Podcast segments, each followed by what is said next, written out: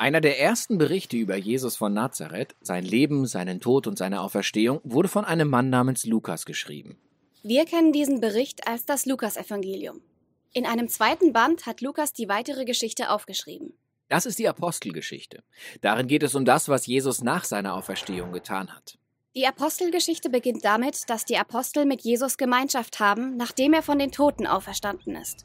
Das ist eine überwältigende Vorstellung. In den folgenden Wochen lehrt der auferstandene Jesus sie alles über sein umgekehrtes Königreich und die neue Schöpfung, die er durch seinen Tod und seine Auferstehung begonnen hat. Das alles ist echt aufregend und die Apostel stehen in den Startlöchern, um der Welt diese Botschaft zu verkünden. Aber Jesus bremst sie und sagt, sie sollen in Jerusalem bleiben, bis sie eine neue Art von Macht bekommen, um treue Zeugen für Jesus und sein Königreich sein zu können. Er sagt, dass ihre Mission in Jerusalem beginnen wird und dann nach Judäa und Samaria weitergeht und von dort aus in alle Nationen. Das ist wie ein Fahrplan durch das ganze Buch der Apostelgeschichte. Dann sahen die Apostel Jesus als König über der ganzen Schöpfung thronen. Und so warten die Apostel ab und fragen sich, wann sie diese neue Macht bekommen. Dann kommt Pfingsten. Das ist ein altes israelitisches Fest im Frühsommer. Dafür kamen mehrere tausend jüdische Pilger aus allen Ländern der Welt zurück nach Jerusalem. In der Stadt trafen alle möglichen unterschiedlichen Sprachen und Kulturen aufeinander. Und so sitzen die Apostel gerade in einem Haus zusammen, als dieses plötzlich von stürmischem Wind und Feuer erfüllt wird. Das Feuer teilt sich in kleinere Flammen, die über den Köpfen der Apostel schweben. Was passiert hier? Lukas greift hier ein sich wiederholendes Bild aus dem Alten Testament auf. Als Gott auf ähnliche Weise am Berg Sinai erschien, ging er mit Israel einen Bund ein und gab dem Volk die zehn Gebote. Als Gottes Herrlichkeit später in einer Feuersäule auftrat, erfüllte es die Stiftshütte, als Gott kam, um bei ihnen zu leben. Das war aber nur eine Säule, nicht mehrere. Richtig. Lukas will hier einen wichtigen Punkt hervorheben. Das hier ist Gottes Gegenwart im Tempel, sein Geist, der von Israels Propheten vorhergesagt wurde. Und diese Gegenwart ist jetzt da, um im neuen Tempel von Jesus Leib zu wohnen. Und das sind die Menschen. Sie sind kleine mobile Tempel geworden, in denen Gott jetzt wohnt. Wir haben es gerade in diesem Clip von Pfingsten gehört, dass wir alle durch Pfingsten, wenn der Heilige Geist ausgegossen wird, dass wir alle kleine mobile Tempel werden, in der der Heilige Geist jetzt wohnt. Dieser Satz bezieht sich auf 1. Korinther 3, die Verse 16 bis 17, wo es heißt, Wisst ihr nicht, dass ihr Gottes Tempel seid und der Geist Gottes in euch wohnt? Wenn jemand den Tempel Gottes zerstört, den wird Gott zerstören, denn der Tempel Gottes ist heilig und der seid ihr. Wir sind die Tempel Gottes. Das ist so eine unglaubliche Botschaft, weil Gott ausgewählt hat, uns so nahe zu kommen, wie er uns nur kommen kann, nämlich in uns. Näher kann er uns nicht kommen. Das ist so wunderschön, weil was wir Menschen, nach was wir uns sehnen, jeder Mensch, ob er Gott kennt oder nicht, aber dieses, wir wollen Gott erleben, wir wollen ihn sehen, wir wollen ihm nah sein. Was bringt mir ein Gott, der irgendwo fern im Himmel sitzt und keine Ahnung, von der Distanz zuschaut? Aber diese Botschaft von Pfingsten, dass jeder von uns mit Gottes Geist erfüllt sein darf, dass wir diese Tempel werden, in denen Gott jetzt wohnt, die ist so kraftvoll. Er ist da, wo immer ich bin und ich bin da, wo immer er ist. Das ist dieses Einssein mit dem Herrn in der schönsten Form. Und zum einen ist der Heilige Geist eben ausgegossen, um in uns zu wohnen. Das macht eine Gemeinschaft mit ihm möglich, wie sie vorher gar nicht möglich war. Jesus hat sein Blut vergossen mit dem Ziel, dass wir in Gemeinschaft mit Gott hineintreten können. Und es passiert mit der Ausgießung des Geistes, weil wir jetzt gereinigt sind durch Jesu Blut. Nicht, weil wir uns besonders gut anstrengen und alles richtig machen, sondern nur aufgrund dessen, was Jesus für uns getan hat, kommt der Heilige Geist und wohnt in uns. Das ist so, so schön. Das ist in Hesekiel, in dem Buch Hesekiel verhießen. Ich lese die Verse 26 und 27. Und ich werde euch ein neues Herz geben und einen neuen Geist in euer Inneres geben. Und ich werde das steinerne Herz aus eurem Fleisch wegnehmen und euch ein fleischernes Herz geben. Und ich werde meinen Geist in euer Inneres geben und ich werde machen, dass ihr in meinen Ordnungen lebt und meine Rechtsbestimmungen bewahrt und tut. Das Erste, was wir, als, was wir also an Pfingsten feiern, ist, dass wir durch den Heiligen Geist das Privileg haben, dass wir mehr und mehr so werden dürfen, wie er ist, wie Christus ist. Und was dieser, diese Verse hier in Hesekiel sagen, wo dieses Pfingstfest verhießen ist, eines Tages wird das Volk Gottes vollkommen verändert sein, weil der Heilige Geist in uns kommt. Gott sei Dank, all unsere Selbstbemühungsmaßnahmen, unsere Bemühungen, das uns selber zu verbessern, irgendwie hinzukriegen, die haben damit ein Ende. Also ich bin ganz oft frustriert mit mir, weil ich mir was vornehme und denke, jetzt aber, und dann scheitere ich. Gott sei Dank kommt der Heilige Geist, gibt mir ein neues Herz, ein neuer, einen neuen Geist und macht alles neu. Es ist nicht durch unsere Kraft, es ist nicht durch unsere Bemühungen, es ist durch den Heiligen Geist gegeben. Paulus schreibt es in Römer 7, da spricht er sehr, ich finde es so schön, dass der heilige Paulus auch von dieser Frustration spricht mit sich.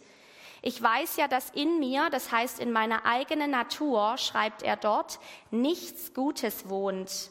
Obwohl es mir nicht am Wollen fehlt, bringe ich es nicht zustande, das Richtige zu tun.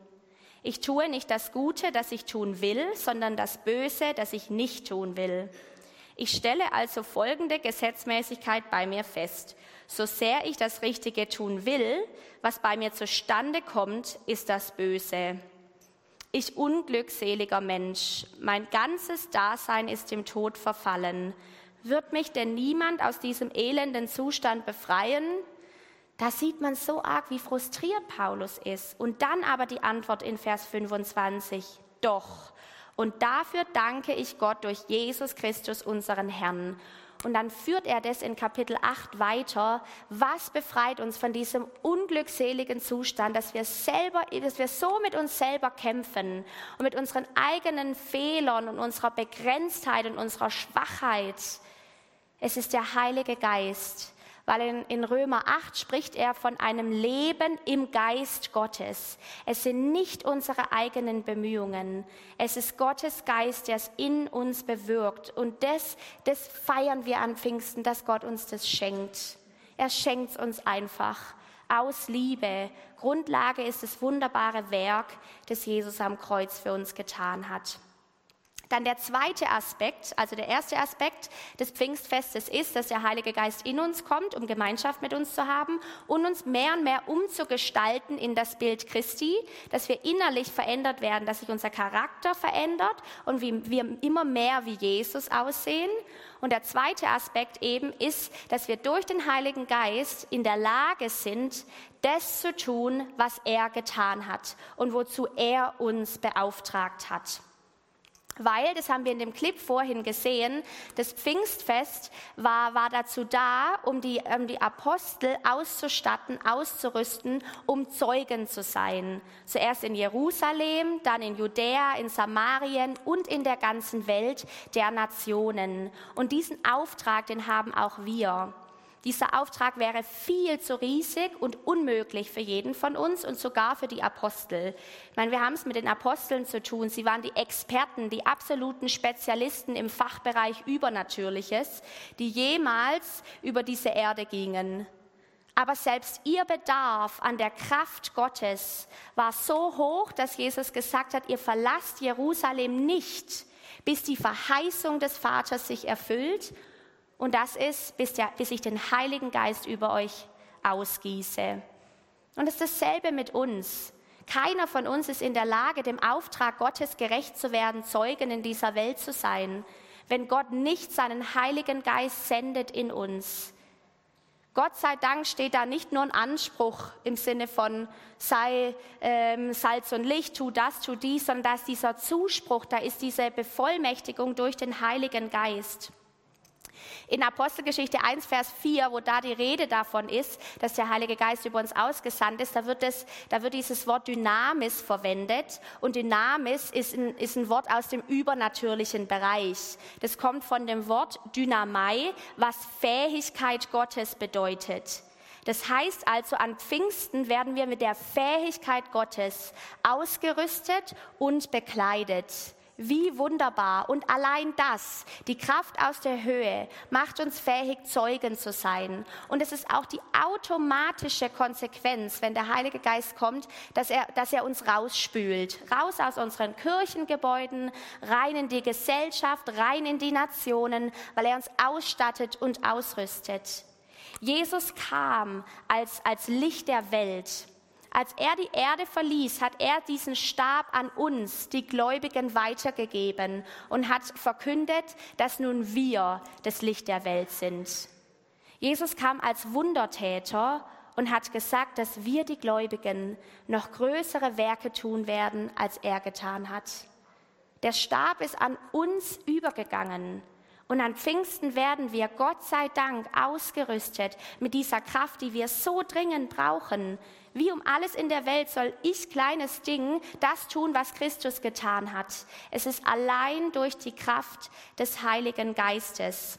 In 1. Korinther 4, Vers 20 heißt es, denn wo Gott seine Herrschaft aufrichtet, tut er das nicht durch Gerede, sondern durch den Erweis seiner Kraft durch den Erweis seiner Kraft, nicht nur durch Gerede. Ah. Wenn Gottes Macht und Gegenwart in eine Situation kommt, dann geschieht radikale Umwandlung. Je mehr wir seine Gegenwart willkommen heißen und sie ehren und je mehr wir uns von ihm abhängig machen, desto mehr kann er tun. Wo immer Gottes Gegenwart kommt, und das haben die zwei jetzt auch berichtet, da geschehen Wunder. Da geschieht radikale Veränderung. Und das ist, was wir brauchen. Die Bibel spricht von zwei Szenarien, unter anderem von zwei Szenarien, wie wir, diesen, diesen, wie wir, wie wir dem Heiligen Geist auch Raum wegnehmen können. Das erste steht in Epheser 4, Vers 30. Und betrübt nicht den Heiligen Geist Gottes, mit dem ihr versiegelt seid für den Tag der Erlösung. Das heißt, den Heiligen Geist betrüben. Das ist das erste Szenarium, das, das, das irgendwie Raum wegnehmen kann.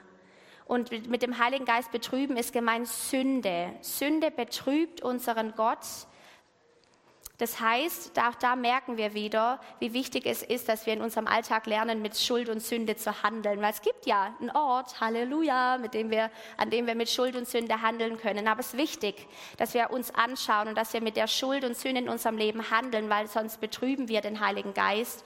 Und damit zu handeln, ans Kreuz zu gehen, Jesu Blut in Anspruch zu nehmen. Deshalb ist das Abendmahl so kraftvoll. Der zweite, ähm, zweite Szenarium ist, den Heiligen Geist auszulöschen. Das lesen wir in 1. Thessalonicher 5, Vers 19. Da ist die Aufforderung, den Geist löscht nicht aus. In einer anderen Übersetzung heißt es, den Geist dämpft nicht oder unterdrückt nicht. Was damit gemeint ist, dass also auslöschen, dämpfen, unterdrücken bedeutet, den Fluss von etwas anzuhalten. Das heißt, der Heilige Geist fließt und er möchte uns mit hineinnehmen, er möchte uns führen und leiten, aber weil wir nicht nur Marionetten sind bei Gott, sondern weil, weil, er, weil, wir, weil er uns wahrnimmt in unserem ganzen Sein und wir wichtig sind, haben wir natürlich auch die Möglichkeit zu sagen, ich will das nicht. Ich mache mein eigenes oder wir, wir kapieren gar nicht, wohin uns der Heilige Geist mit hineinnehmen möchte. Und das ist was, das ist so schön, das zu lernen. Heiliger Geist, was möchtest du tun? Wo gehst du hin? Wir dürfen lernen, mit dem Fluss des Heiligen Geistes zu gehen. Auch wenn wir es nicht verstehen immer, weil Gott ist so viel größer als das, was wir in unserem kleinen Kopf erklären oder begreifen können. Und das ist auch meine Frage an uns heute Morgen. Machen wir Furcht zu unserem Lehrer? In diesem Bereich Heiliger Geist merken wir, sind wir ganz oft herausgefordert, weil das auch bedeutet, die Kontrolle loszulassen, Ängste loszulassen. Äh, was passiert dann?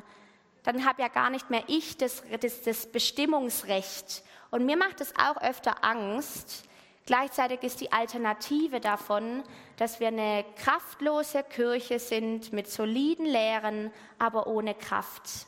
Und ständig bemüht sind, uns selber zu verbessern, noch ein bisschen netter zu werden. Das kann nicht ausreichen. Es kann nicht ausreichen. Wenn wir eine Antwort haben wollen auf die Verlorenheit der Welt, dann brauchen wir den Heiligen Geist. Dann brauchen wir das Bevollmächtigtsein von ihm. Macht uns das Angst manchmal? Ja. Bedeutet es, die Kontrolle abzugeben? Ja. Kann ich alles erklären? Nein. Aber Gott ist so viel größer als ich. Ich muss nicht alles verstehen. Es hat ganz viel zu tun mit Vertrauen, loszulassen, Kontrolle zu überlassen und zu sagen, Herr, hier bin ich. Was auch immer du hast. Wir sind so angewiesen auf seine Kraft.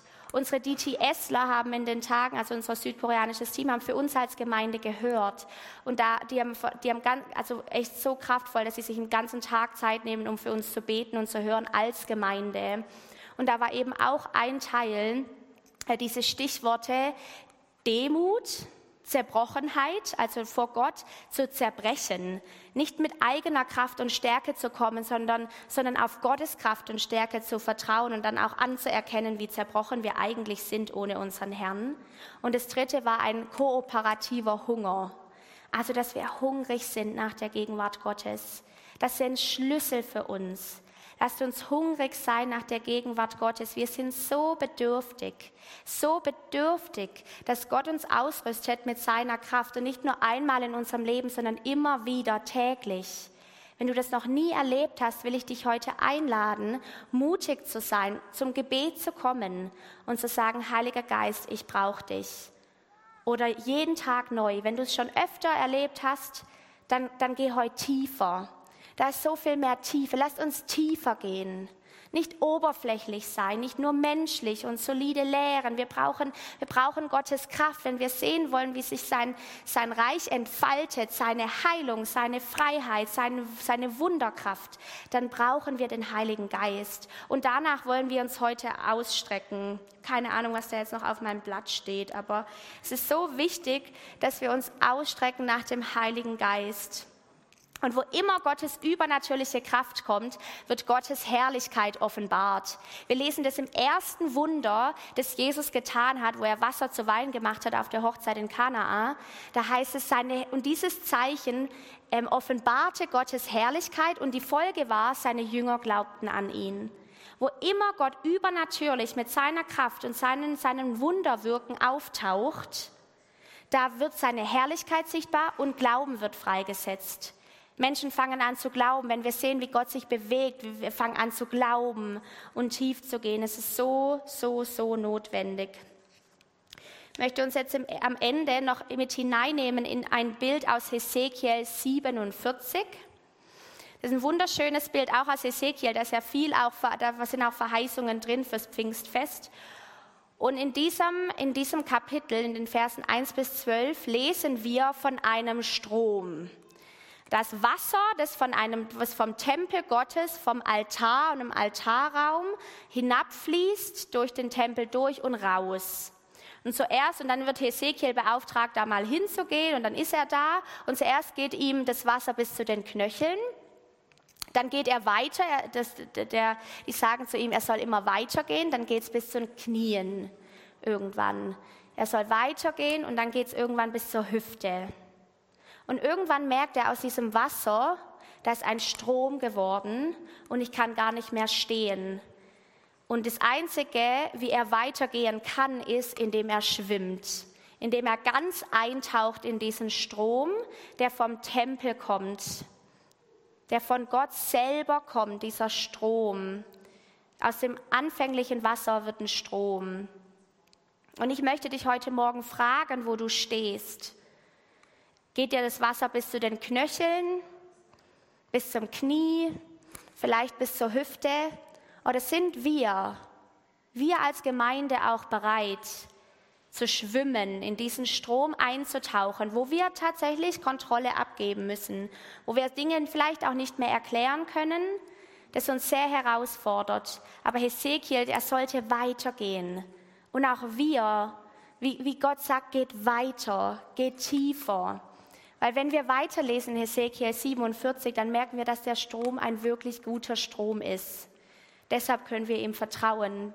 Der Heilige Geist ist so gut. Wir können ihm vertrauen. Weil dort heißt es, dass alles, was mit diesem Wasser in Berührung kommt, leben wird.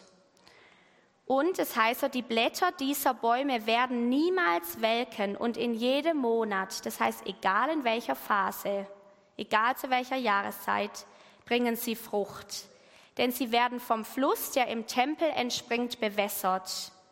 Ihre Früchte werden als Nahrung dienen und ihre Blätter als Heilmittel. Wenn Gottes Gegenwart kommt, dann ist alles, was tot war, wird leben. Alles, was zerbrochen wird, wird wahr, wird heil. Und wir glauben, dass dieser Strom des Lebens auch heute Morgen unter uns ist und wirken wird. Er wird Totes lebendig machen. Er will Krankes heil machen. Er will Wunder wirken unter uns. Und ich möchte uns wirklich bitten, ich weiß, dass unsere Erfahrungen ganz oft dagegen sprechen. Wir machen Erfahrungen, wie eben Gott nicht kommt. Wir machen Erfahrungen, wie sie der Esra berichtet. Ich bin dann da und wo ist er jetzt? Wir beten Verheilung, ja, wo, wo ist sie denn jetzt? Aber ich bitte uns heute Morgen, dass wir nicht unsere Erfahrungen zum Maßstab machen, sondern Gottes Wort und seine Verheißung und seine Zusage. Deshalb lasst uns nachjagen dem übernatürlichen Hereinbrechen seiner Gegenwart in uns ganz persönlich, auch in uns als Gemeinde und raus aus unserer Gemeinde in die Welt. Ich habe das so oft erlebt. Ich war wegen meiner Geschichte ein ganz, ganz zerbrochenes Teenager-Mädchen. Ich glaube, ich hätte 30 Jahre Seelsorge gebraucht. Ähm, ich habe immer noch Seelsorge, ist gut aber ähm, ich hatte Begegnungen mit dem Heiligen Geist. Die, da hat Gott Dinge in mir gemacht, die können zehn Jahre Seelsorge nicht machen. Ich habe das so oft erlebt, wie ich da lag und die Gegenwart Gottes kam und, und ich, ich stand auf und ich wusste, ich bin ein anderer Mensch. Gott hat so viel in mir gemacht und ich habe nichts dafür getan. Lasst uns ausstrecken danach, auch wenn du eine Begegnung brauchst mit Gott heute Morgen. Wo brauchst du Leben? Wo brauchst du Heilung? Dann lasst uns erwarten, dass Gott hereinbricht mit seiner Kraft. Und wenn es dir schwer fällt, dann sind da vorne wunderbare Beter. Wenn wir keinen Glauben haben, dann brauchen wir manchmal den Glauben unserer Geschwister. Das Lobpreisteam darf jetzt gerne nach oben kommen, weil wir wollen bewusst einfach eine längere Zeit haben, wo wir dem, der Gegenwart Gottes Raum geben. Vielleicht ist für dich dran, Angst und Kontrolle abzugeben. Vielleicht ist für dich dran, ganz spezifisch in Bereiche reinzugehen, wo wir, wo wir Gottes Wunderkraft brauchen. Lass dich segnen und für dich beten.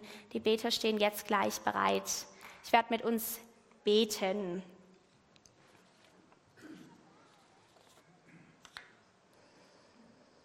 Heiliger Geist, danke, dass du in uns leben möchtest. Danke, dass du es äh, ausgewählt hast, uns so nahe zu kommen, wie du uns nur nahe kommen kannst. Und wir wollen dich jetzt und hier willkommen heißen, Heiliger Geist. Zu Hause vor den Bildschirmen, hier vor Ort. Wir heißen dich willkommen und wir ehren deine Gegenwart, Heiliger Geist. Und demütig, Herr, gehen wir auf unsere Knie und erkennen, dass es nicht aus unserer eigenen Kraft gehen kann. Herr, wie soll das funktionieren? Wir brauchen dich, Heiliger Geist. Wir brauchen das Hereinbrechen deiner Gegenwart in uns. Wir haben so satt zu sehen, wie, wie Krankheit da ist und Entmutigung und Finsternis. Und Heiliger Geist, ich bitte dich mit meinem ganzen Herzen, komm in uns. Komm und gestalte uns um.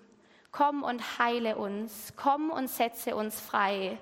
Komm und bevollmächtige uns damit wir Zeugen sein können in einer Welt, die dich so dringend braucht, Jesus. Wir sind doch zu mehr berufen, als einfach hier auf unseren Sitzen zu sitzen. Heiliger Geist, komm. Komm und fülle uns. Wir brauchen dich so sehr. Und befreie uns von Stolz und Hochmut, zu denken, wir kriegen es doch auch ganz gut alleine hin. Wir kriegen es eben nicht alleine hin. Danke, dass du hier bist und dass du so Sehnsucht hast, uns zu begegnen, uns zu füllen.